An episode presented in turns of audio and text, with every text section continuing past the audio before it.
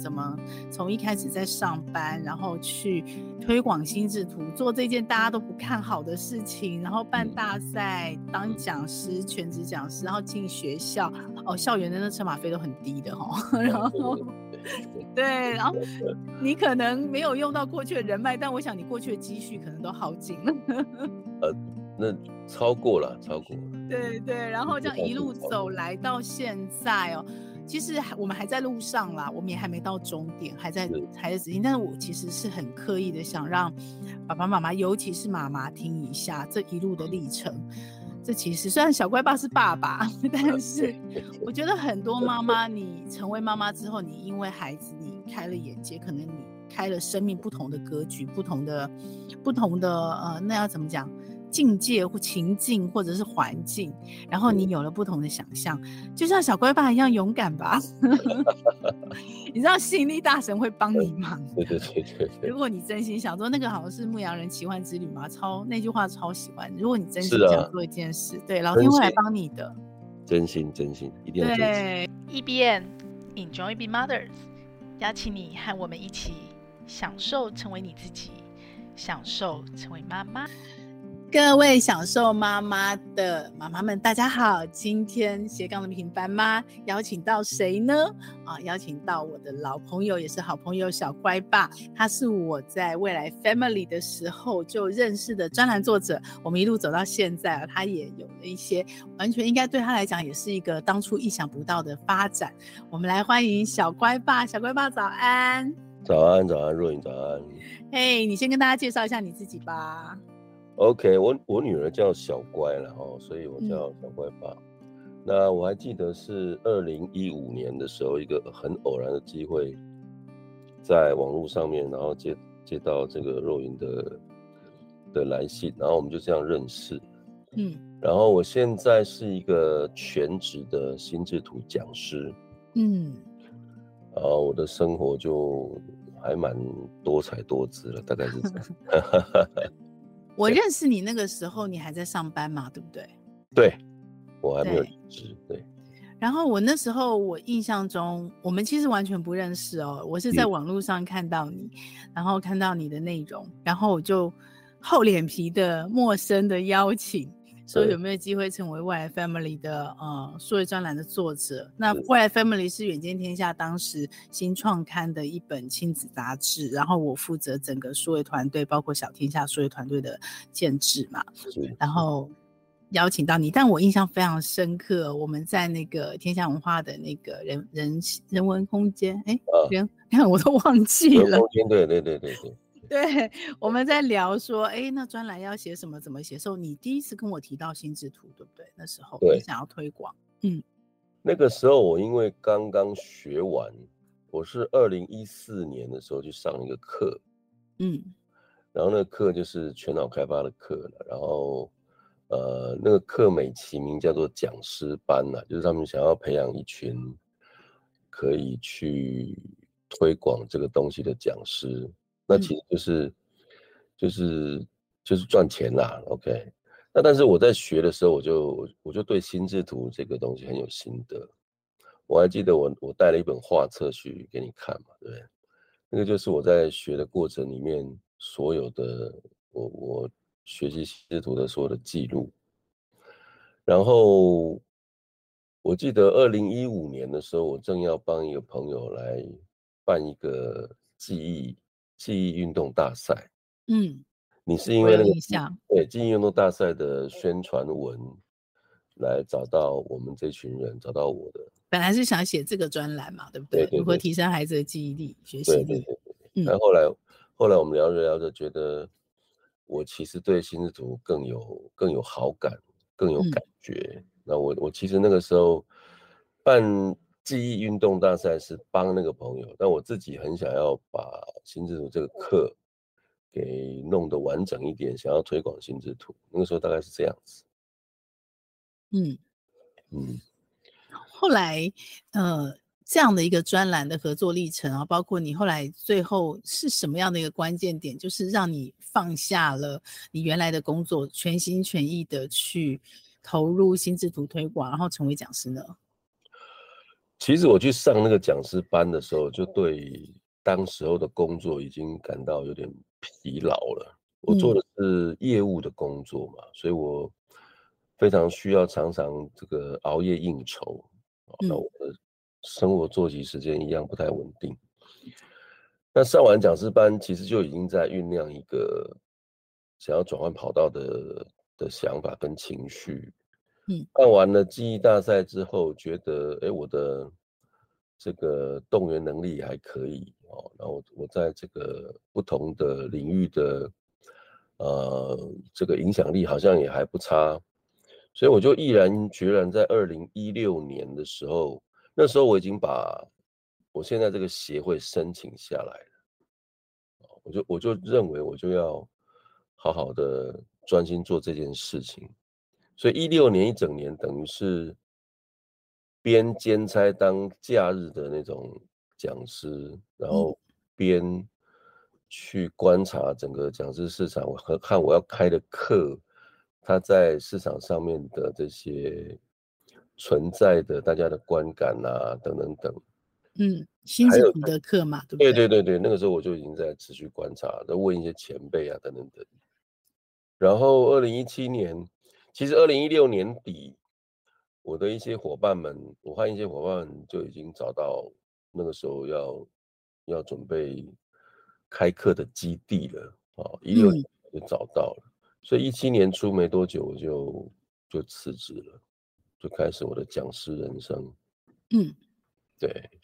那那时候是已经同步决定要办心智图大赛吗？还没，还没，还没。所以是先讲师授课，对对对，开始推广教学，是才决定要办大赛。办大赛这件事情一开始只是一个，你知道我这个人就是常常会有一些很奇怪的想法会跑出来，即知即行。对，那想法跑出来，我我我就会先去试探啦，就是说，比如说，我会问一下一些比较跟这个想法有关联的人。然后去试探一下这个事情的可能性。那其实，在二零一六年、一七年，我就有问过一些前辈说：“哎，为什么心智图在台湾推广的这么的缓慢啊？就是几乎不太有人知道什么叫心智图。”嗯，在那个在那个时候的确是啊，你看也也七年了，对，七年前的时候。哇哦，很久了。对，然后。一七年，因为我是二二零一四年学的心智图，一七年我去找了台中一个，呃，当时候他们还有他们那个品思这个这个学习圈还在的时候，找了一位陈志碧老师，菲比老师，嗯，这个陈老师他当年是跟孙艺兴老师是是伙伴的，嗯，那孙艺兴号称华人的心智图市场第一人嘛。嗯嗯，那是男的第一人哦，嗯、女的第一人是陈志碧这样。OK，所以他的资历就仅仅晚孙老师一年而已。嗯，那我就跟他拿了这个博赞中心的管理管理师的这个这个证书。当然，这个拿这张证书有一种怎么讲？呃，确认自己是哪一个阵营的的概念了。OK。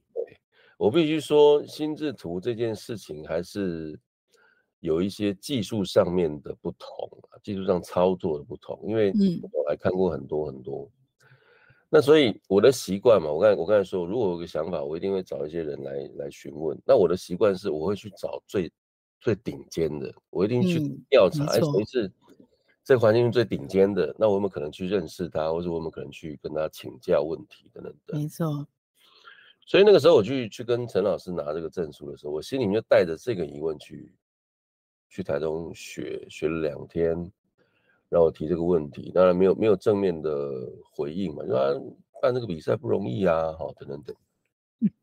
好，然后我就开始我的一边教学，然后开始想办法去把这件事情给穿针引线，然后一个一个把它把把计划弄出来。那花了一些时间呢，花了一些时间。对，刚开始应该大家都不是那么看好，对不对？我连我都没有把握，没有没有人看支持你，但是没有办法 很乐观。没有人看好，真的真的。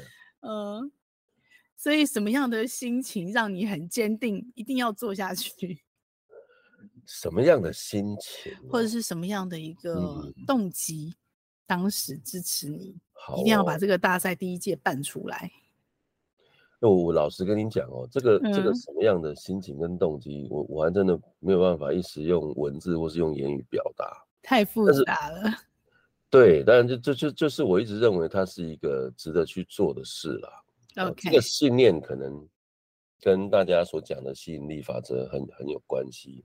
嗯哼，这个信念就跟着我当初，你看嘛，四十多岁毅然决然转职，这个这个真的很勇敢。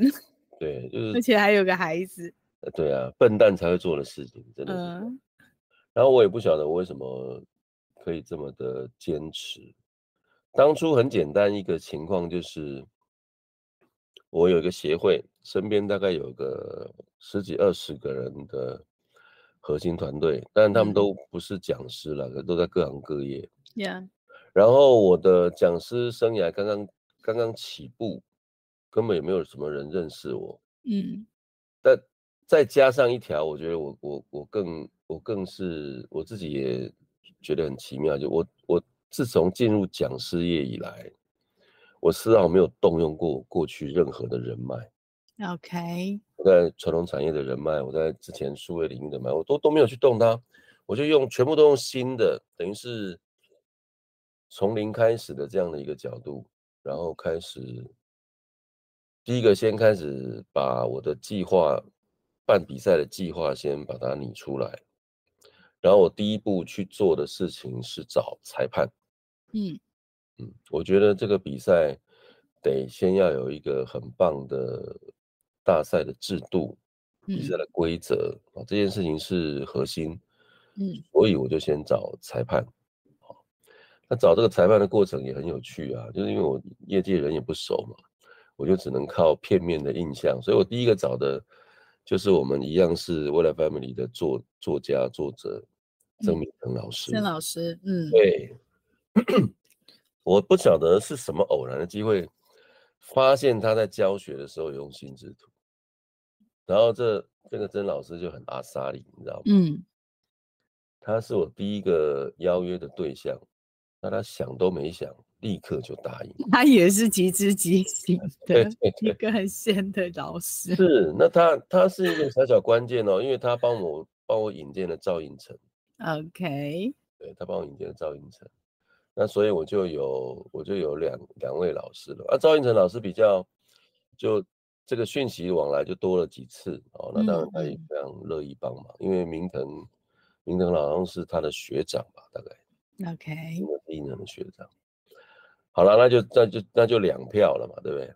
嗯，然后又又辗转找到了这个另外两位在，在一个在台中，一个在台高雄的的讲师，后来我们都都认识啊，雅婷跟跟瑞阳。好了。我其实，在找裁判的时候，心里面早就有一个这个裁判裁判长的人选嘛，嗯，陈志斌嘛，因为陈志碧老师在业界也非常非常资深，他他的资历也没有人敢跟他这个匹敌抗衡，嗯、对对对对，没办法抗衡的，所以我一定会找他，啊，我一定当然会找他。那找他的这个过程真的也很也很精彩，我总共。真的就就像《三国演义》里面的刘备找诸葛亮的过程一样，我总共去了台中三次。OK，三顾茅庐。前面两次也扑空，哎，对。嗯、第三次到了一个一个场合里面去，因为共同的朋友结婚，所以是一个婚宴的场合。嗯、OK。然后我又我又去跟他，我根本压根儿心思就不是在在吃饭，我就是去跟他游说的。OK。然后那时候是二零一七年的年年底吧，我就跟他说，说了我的计划跟对这个比赛的我我的展望跟愿景了。嗯，那大概就真的是孝心感动天吧。哈，我记得我在跟他们讲讲话的时候，因为我必须要，我必须他们是坐着嘛，坐在这个这个餐厅的座位上，我就我就半。就单跪姿这样子，哇哦，坐了半个小时，坐了半个小时，哇哦，对，然后就我就赶着高铁回台北，我就我就先离开，我就没有跟到酒席的最后。嗯嗯。然后我在高铁的车上，那时候大概九点半、九点四十左右吧。好，高铁车上就收到了自闭老师的简讯啊。嗯。那陈自闭老师以前是教英文的，所以英文很好，他就回了我的很简短的英文的短讯，嗯，叫做 I'm in。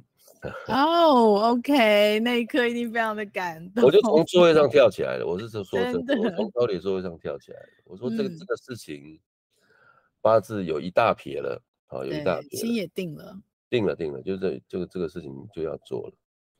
好了，那这个这个算是一个。半颗定心丸啊，另外半颗后面最大的难关开始出现了。对，后面后面这个就不是半颗，就要慢慢慢慢去去收集。嗯，我在一开始募款的时候，人家就问我，人家问我说：“哎、欸，你这个人怎么这么奇怪哈？你没有钱，竟然就把大赛讯息就公布出去。”对啊，好勇敢。然后我后来想一想，但这个问答。发生过太多次哦，那我后来，嗯、我后来这几年，我一直在想这个问题。我真的觉得冥冥之中有一股力量在在在压着我的的这个整个人，因为我我我实在找不到什么合理的解释，因为我就是一 股脑的。人家问我这个问题，我就立刻就回答，我说，嗯，这道这道理很简单啊，我如果不跟人家先讲说我要办这个比赛，人家怎么可能会把钱给我？钱从哪来？对。哦，对你，你讲一个这种空的东西，人家怎么可能会给你钱？嗯，就这样子，所以我就我我第一届其实还蛮猛的，我第一届至少募到了快快要三四十万有。嗯，我们这些朋友应该都被你坚定的心感动，就对对对，就就对，就算很担心你，但是还是一定要支持。对对对，就第一届真的是很很感恩，然后第一届做的事情也够多。嗯，不但去去邮局发了纸本的公函，哇，那发的公函也很刺激，发了三千多份，也花了不少钱。对，呃，是校园嘛，对不对？对对对，国小，全台湾的国小三千多份，就这样就这样去去寄。那那时候不懂什么叫电子公文，啊、好像也还没有那么的电子公文发达。嗯，就纸本的去发，然后还印了海报。反正做了很多文宣就对了，嗯嗯嗯。所以第一届的比赛到后来，我设计一个一个长达四个月的赛制，就是说初赛，然后赛，嗯，对，初赛是线上报名，所以大家的线上的作品可以网络去投票啊，然后呢，这个两个多月之后再到决赛现场去比决赛这样子。嗯，那整个宣传期有四个月这么长。那说实在的，这些嗯赛制的设计啊，比赛的规则，然后题目等等等，因为我们只有国外的比赛可以参考。对，啊，新政府在在世界是有世界大赛的，啊，在中国也办过好几次的这个国战中心举办的这个这个赛事。那因为当初我们去参考人家比赛的规则的时候，我们我们我们我们几个裁判跟我自己，我我的原则是，我们现在属于推广期，如果真的比照国外这个比赛规则的办理的话，那那不会有人来比，因为那个那个规则太过冗冗长跟复杂，嗯嗯，那个已经是专业等级的心智图的规规则了，嗯，所以我们不这样子比，我们就抓了五个啊比较。大家对于心智图这件事情比较能够稍微比较快理解的，比如逻辑啦、哈关键字啦、图像啦这些比较容易懂的，让初阶的使用者他们就可以来参赛，这个是我的初衷啦。嗯，好，所以就沸沸扬扬，然后二零一八年的这个九月份就公布了这个赛制，就就开始了，然后我觉得。人生真的不会很轻易的放过我哦。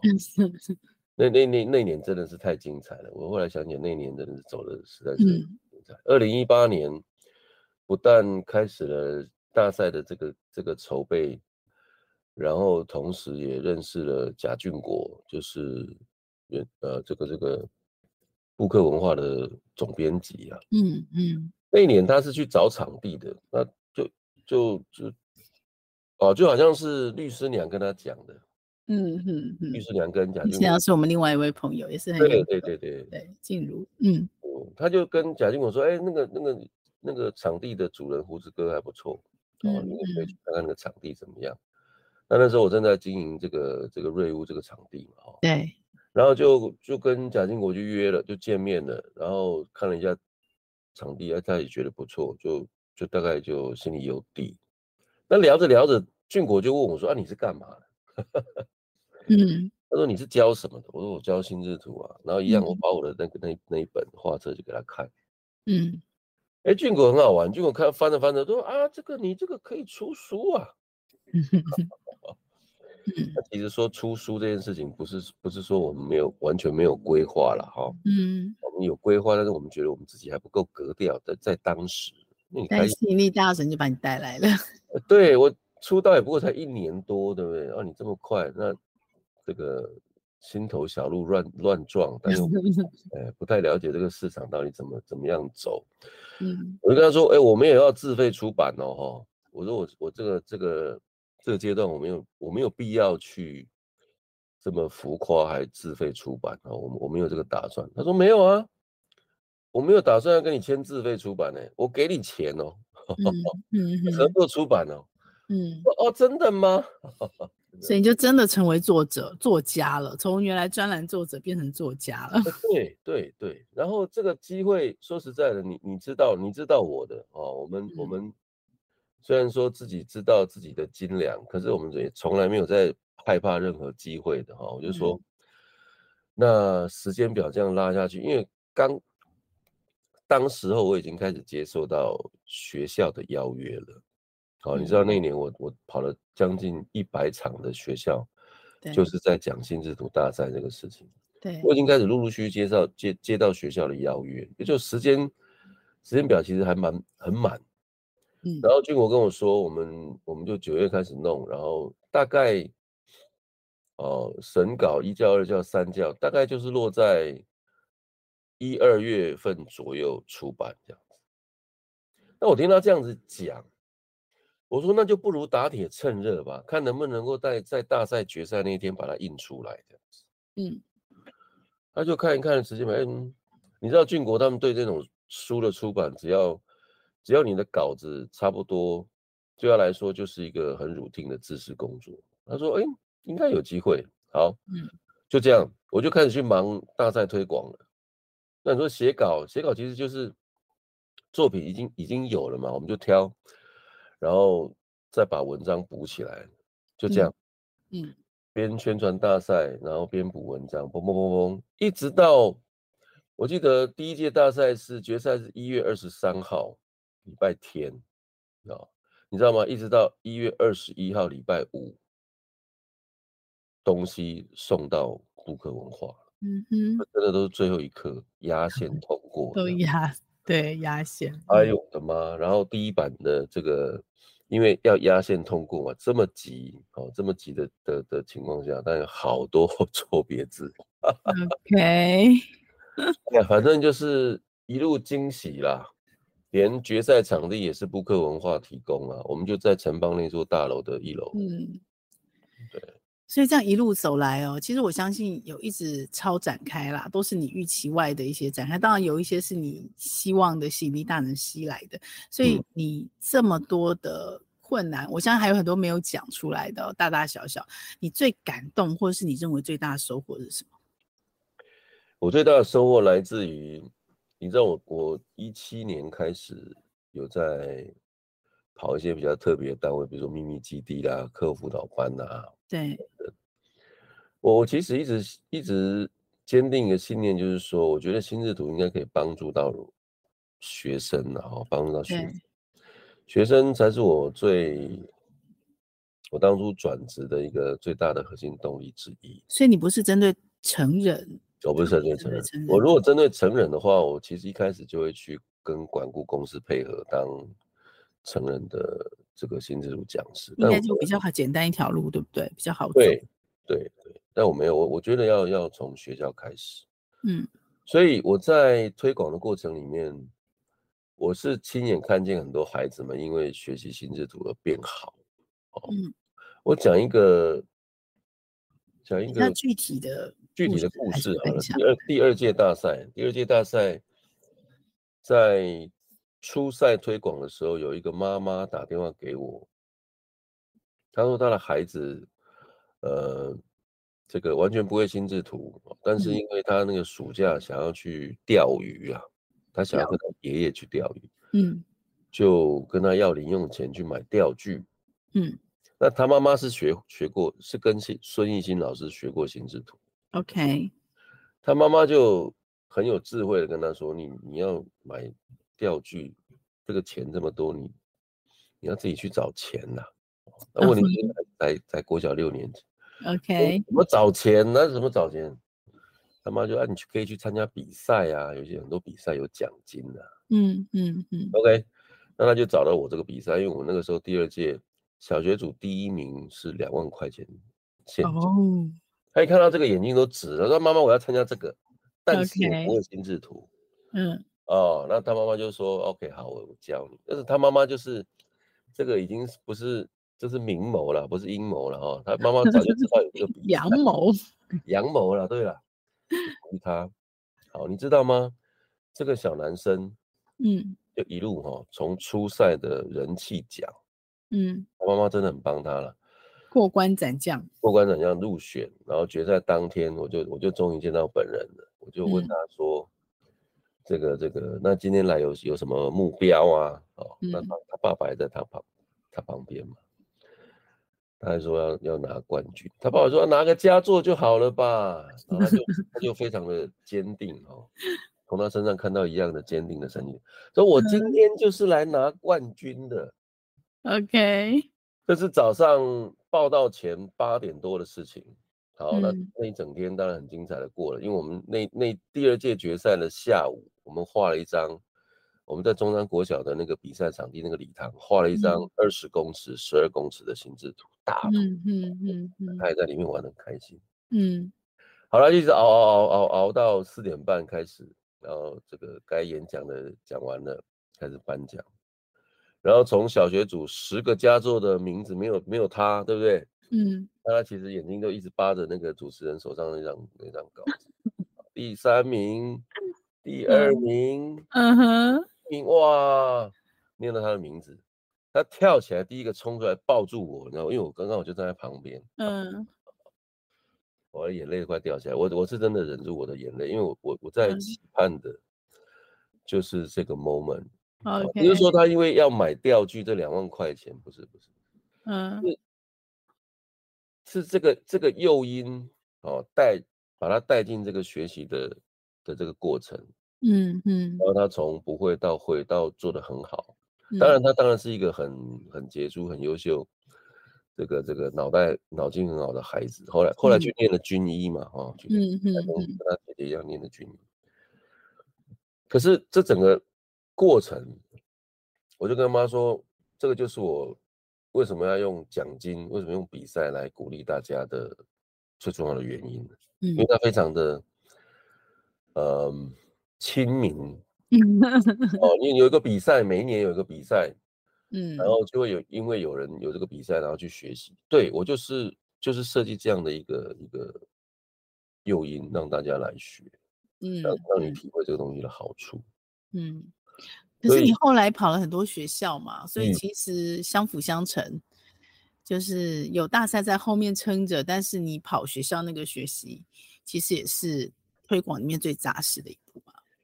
是，那只是说，除了第一届、第二届比较热之外，后来因为呃，那当然有因也因为疫情，疫情，嗯，那这个冷却的速度瞬间就把前两前两届甚至第三届的这个这个努力给，呃，也不是消失哈，也不是消失，就是那个热情给给冷却了不少，嗯，从第四届就可以看得出来，因为我们第四届。真的就没有太多能力再去做一些额外的宣传，嗯，我们一样收到了将近五百件的这个作品啊。OK，那前三届都超过一千了哈。嗯嗯。那再加上我我我的观察，我的观察，因为我们跑学校跑这么多，我的观察是很多学校真的开始动起来了，就是在呃教科书上面也好，然后老师的教案教材方面也好，都开始动起来了，就是会使用到心智图这个逻辑。嗯，太棒了。对，这是一个非常非常好的事情。可是同时，我也感受到了另外一股压力，就是说大家在使用心智图，可是使用心智图方法并不全然正确啦。OK，嗯，这是另外一个推广的这个过程里面的的一个困难。但任何的这个事情的安排，总是会有轻重缓急嘛。对，所以这个部分就慢慢慢慢用其他的工具或者其他的影响力来。来调整哦，老师不用这么的急躁，因为现在这么快就跟这些一头热的老师说：“哎，哎，老师你用的方法不对哦。”伤心了。因为通常都是量变以后再质变呢、啊，我觉得这个是必然的过程。嗯、所以，我们进到我最近听说你跟亲子天下合作桌游，你把心智图变成桌游了是吗？啊，对。跟这个转折有关系吗？有有有有都有一些关系。嗯，我在第二本书啊，第二本书，因为第一本书二零一九年出版之后，过了半年多就收到另外一家出版社的邀约，啊，那我们就想要写一本这个从从无到有，就就从就比较初学的，从零到一的这种学习心智图的书。嗯，那这本书也顺利在二零二四呃二一年啊，就隔了两年之后，二一年出版的。二一年出版的那一年，其实大赛也来到第二届，我就已已经在规划有没有可能把我上课用的教材变成桌上游戏。但事实上，桌游我这个领域我不熟，我没有想要去设计桌游了，但我想要。看能不能找一个合作对象来出版桌游，嗯，哦，那因为因为我在我在上课的时候，一直不断的在使用联想力的这个的的游戏哦，然后会使用很多这个桌游的图卡，尤其是妙语说书人的图卡，我很爱用哈，我爱用。那我就在想这件事情，想着想着，这个心理大神又来了，又来又来了。就这家出版社啊，就是和平国际这家出版社，嗯，就他们当时也在也想要在在另外一个开另外一家公司来经营所谓的这些这个这个知识知识产品这样。对对对对，就是就有点像，尤其有点像我这种的哈，就是我我会写文章，会画心智图，然后我我一直我有点像是农场里面的。乳牛或是或是下蛋的 鸡，就是我我一直会有东西跑出来，嗯，那他们就来帮我出版我的东西这样，嗯，所以那个时候我就把我的桌游的概念就给他们那个专案小组讲了一讲这样子，嗯，他说哎、欸、这可以哦，哦就开始下去又开始下去动了，那是二一年的事情，下去动了，那当然我就乐见其成啊。可是那个时候的游戏的玩法跟现在是完全不一样的，是完全不一样。后来发生什么事了？后来来到二二年啊，就是他已经走了一年多了，嗯，那迟迟没有出版嘛，哦，迟迟没有出版。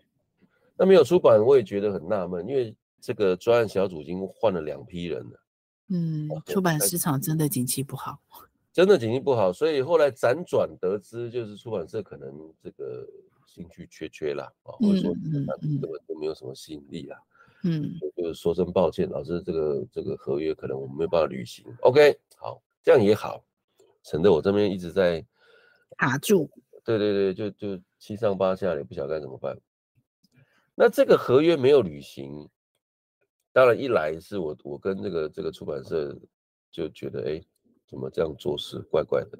二来我我就心里面会自我检讨，就是说。会不会这个玩法真的不够好？然后是老天爷给我一个检讨的提醒，对，提醒说：“哎，你这个不这样不 OK。如果这样真的出，可能可能会惨遭滑铁卢。”然后我就开始又又开始动那个脑筋了，我就说我就习惯找业界比较知名的这些人士。那桌游我也认识一些老师哦，我其实也认识一些老师。可是有一个人一直挂着脸友很久，但是没有完全没有亲自联络过。嗯，就这个叫徐奶爸的家伙。嗯嗯嗯嗯。啊，徐奶爸，你你不要看他这样，他其实是十五万 YouTube 这个订阅的这个玩家了哦。嗯。啊，在某某某些领域里面，他其实还挺活跃的。嗯。然后我也看过他的东西，他也写曾经写了一本书。嗯。我就。我就又来了，我就又发讯息，跟你一样哦，我就发讯息过去，哎，奶爸，我们年有已久啊，哦，嗯，是这个心神向往，但是一直没有机会见面聊天，什么时候来台北哦聊一下，然后就刚好有来台北上课的时候就聊。那徐奶爸当时候呢，正在他的这个 S A S D G S 的这个桌游正在热销当中，嗯，他。桌游一出版就卖了一两千套，嗯嗯，但是非常厉害的家伙，嗯，这个桌游非常厉害，所以跟徐大爸见面就是一来跟他请教我们这个新之主桌游的可能性，嗯，好，二来这样当然他也认识一些出版桌游的出版，嗯，出版单位嘛，OK，好，没想到一拍即合，他就跟我讲说，哎，他其实也有在想要弄新之主的桌游。嗯，哦，因为有人跟他提过这个事情，OK，有人跟他提过这个事情，说其实为什么不能也做个桌游这样子？好，那表示似乎这个桌游是有水到渠成。哎，对对对对，后来才知道原来亲子天下对于心智图桌游非常有兴趣，有有有，因为他们手上就有一些心智图的的老师啦。呀，Yeah. 对，好，这是二零。二二年底的事情，嗯，然后那个时候，因为你知道我我女儿那个时候的状况哦，对对，我女儿正在休学，正在正在调养当中，对，我就非常非常跟她这个常常提到这件事情，因为从二零二一二二这这个整个过程，她都在她都在其中啊，就是说，嗯。这个桌游的这个这件事情，她都在其中。我就跟她说了，我们是不是来想一个更好的玩法，这样子？嗯，好，那就被我逼着逼着，我们就一直每次吃饭的时候就聊聊聊聊。后来就想到，那不如就大家在写这件事情的联想的这些答案里面的时候，我们来对重复的，就是你想的跟我想一样的，啊，重复的成为这个第一层架构，那不一样的、不重复的拿来计分，这样子。嗯，哇！我突然觉得这个想法实在是太妙了，因为我一直苦于没有办法突破这个瓶颈，就觉得第一版的那个桌游的玩法不够好。嗯，那女儿小怪这样一讲，我就哎顿茅塞顿开了。其实是你们两个共同的作品，哎，父女间共同的作品。对对对，这个这个故事我还我还在想找一天时间把它好好写一写。嗯，然后。就雏形就有了，对不对？这这整个玩法的雏形就完整了。那我也跟赶快立刻跟奶爸讨论一下，他也觉得这个这样很棒。嗯，嗯，但这样子光是这样子还不能够成为一套这个桌游嘛？嗯，这后续的这些呃游戏的玩法啦、包装啦，跟桌游都会都会有的一些这个因子，就奶爸就去把它做了一个很棒的收尾。嗯，所以。就准备要出版了啊！今年初的时候就就开始在讲了，那合约怎么签啊？那当然是我跟奶爸一人一半啊。嗯，那我但是我有一个但书了，我有个要求，就是我可不可以，我可不可以让我女儿的名字也上这个桌游的包装？OK OK OK，这个事情也也也也去争取了一下。OK，嗯，那因为法规的规定就是，如果如果小乖的名字也成为设计人的话，那他就要签三方合约啊。OK OK，那就我们就我们就就转换了一下啊，那就他就在设计人底下，他就是游戏共同游戏什么发想者。嗯嗯嗯，那也 OK，反正就是我的目我的目的有达到了。呀，那小怪当然对这件事情感到非常的开心，也是一个正面的激励哈。对对对对对对对。那我我我也是我说到做到啊。嗯，很棒。后来这个桌游开开始在在推的时候，就是我当然在在亲子天下跟他们的伙伴玩过好几次，就是说推的时候一开始就觉得这个很新鲜很新奇，嗯，那新鲜新奇的原因来自于联想力这件事情，真的就像心智图推广一样，嗯，好，那你知道吗？最好玩的事情来了，就是说心智图虽然已经开始在学校里面跑了，可是联想力没有，嗯。我又遇到了像当年重新开拓市场大赛刚开始，对对，就是那种感觉哇，这个 OK 好，没问题，我已经有经验了，再来一次就好了嘛。OK，所以我问一下哦，玩桌游学心智图，跟我自己 YouTube 自学看影片学心心智图，跟上课。不管是你到学校推课啊，现在学校在教啊，或者他自己花钱在外面上课学心智图，这三个有什么不同啊？有没有办法很清楚的几句话把它说清楚？那当然没问题哦。自学很简单，你看 YouTube 看看书，看这个老师示范的影片，你都可以，你都可以立刻模仿。嗯嗯，立立刻模仿，然后根据书的解说。只要是脑筋稍微好一点的，触类旁通、举一反三的这样的一个有平常就有这样反应的孩子，你一定学得会。嗯，好，很快就学会，这是我推心智图的理由嘛，就是因为它好学。好，对，学但学的会不是我们的终终极目标啊。对，要用的好。学学的用啊，对啊，学的怎么用啊？学的怎么用，靠自学就比较困难。OK，这是自学的部分。嗯，那跟。这个上课有什么差别？上课第一，老师就在你旁边，你可以立刻问问题啊。我们这个容错的这个阶段可以迅速的缩短。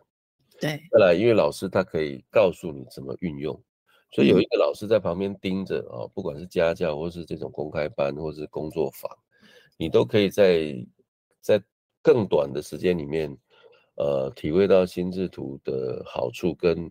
你设定自己将来是不是要继续使用心智图的这个目标？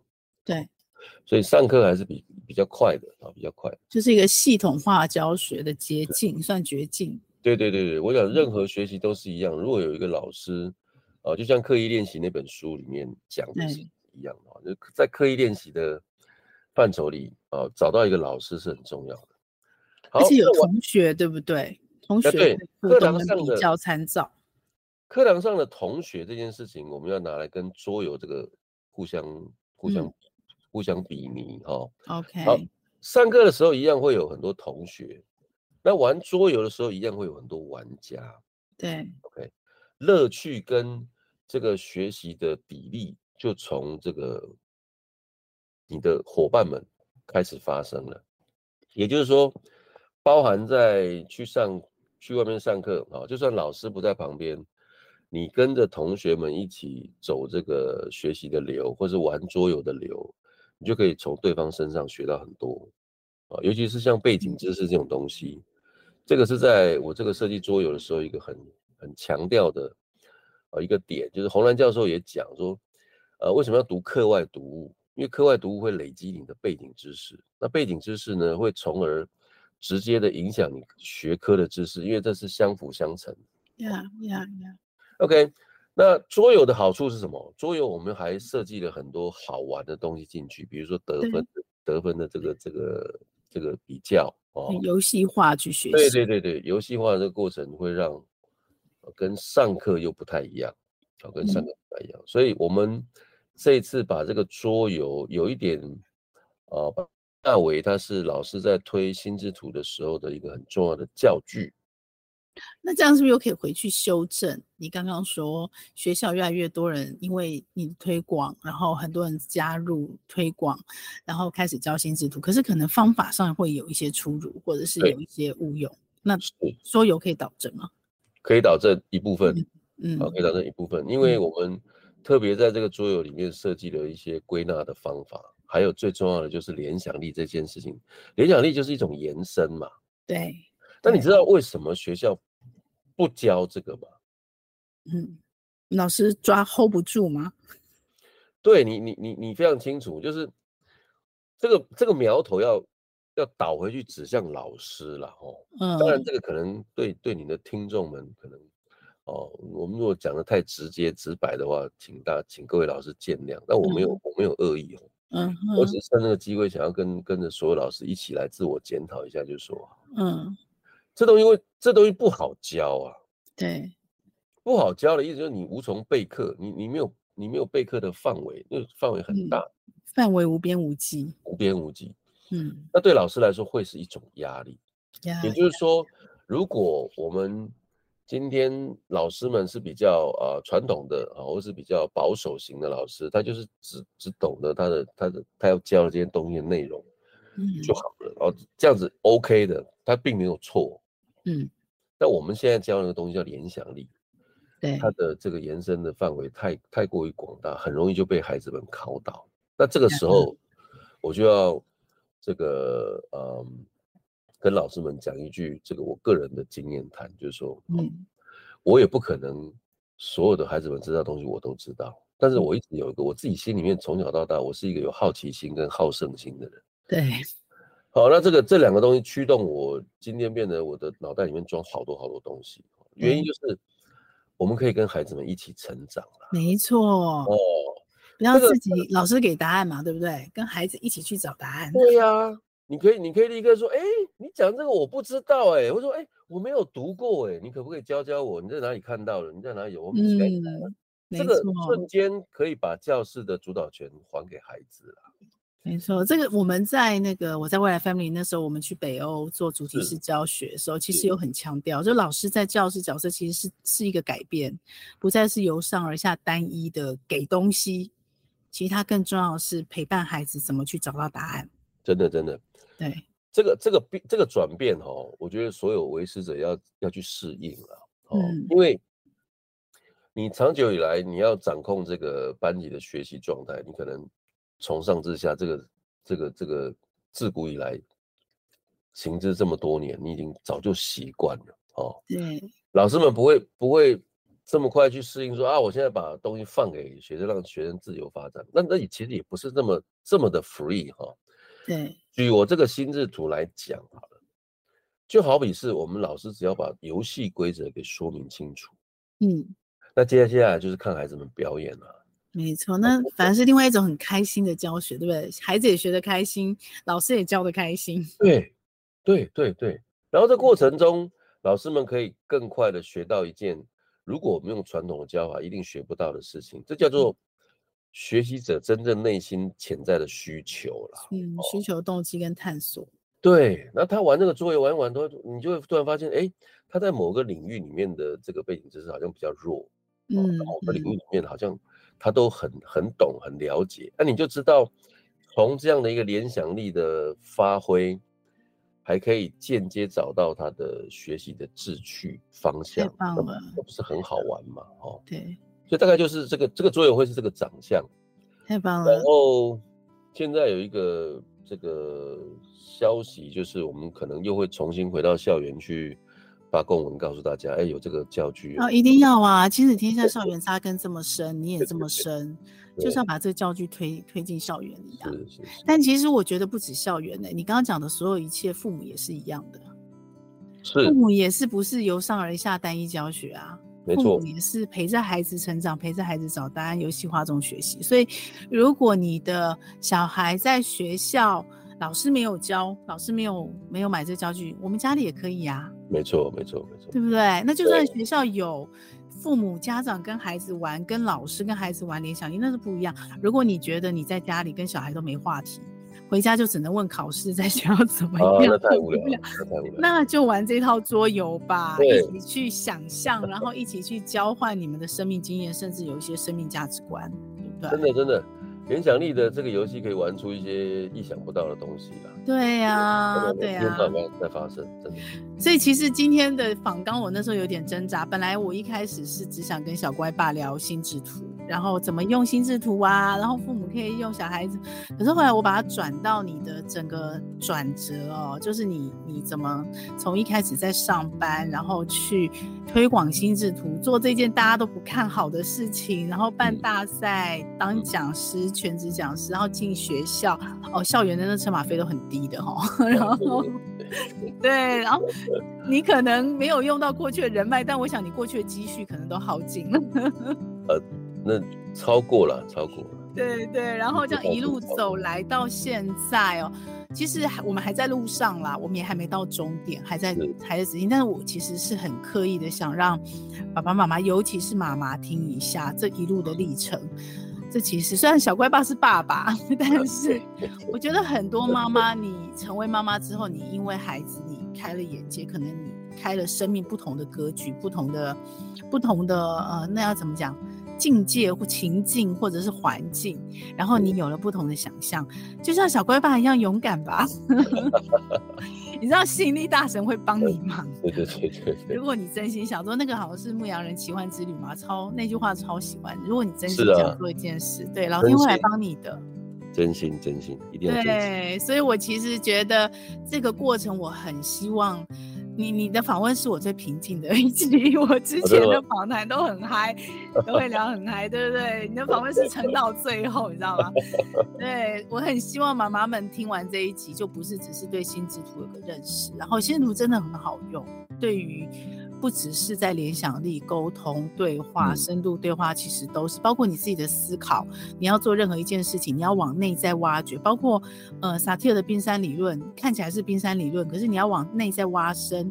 你连续问五个 why，你都可以搭配心智图做很多不同的、很实用的一个去。去发想、去扩张的一个工具，所以妈妈、爸爸一定要学，然后孩子要学。那既然都要学，我们就一起学吧。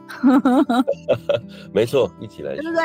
小乖爸，你看你事后有没有什么亲子天下可以给我的那个团购优惠？你再告诉我。Okay, okay. 没问题。你看我们是没有事先设计的，那有的话我再补在那个我们的那个说明栏里面。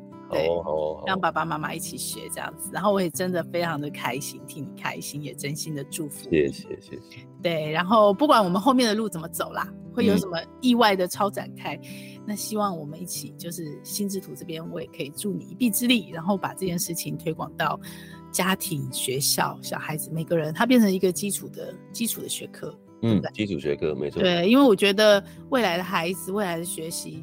联想力、提问力真的很重要。以后都有 AI 了嘛？那些什么记忆呀？你之前一开始要办记忆大赛，对啊，对，我觉得记忆呀，然后那个搜寻找答案，那个我觉得那个都已经是上一个上一个时代的事了。下一个时代可能更困难的就是提问力跟联想力。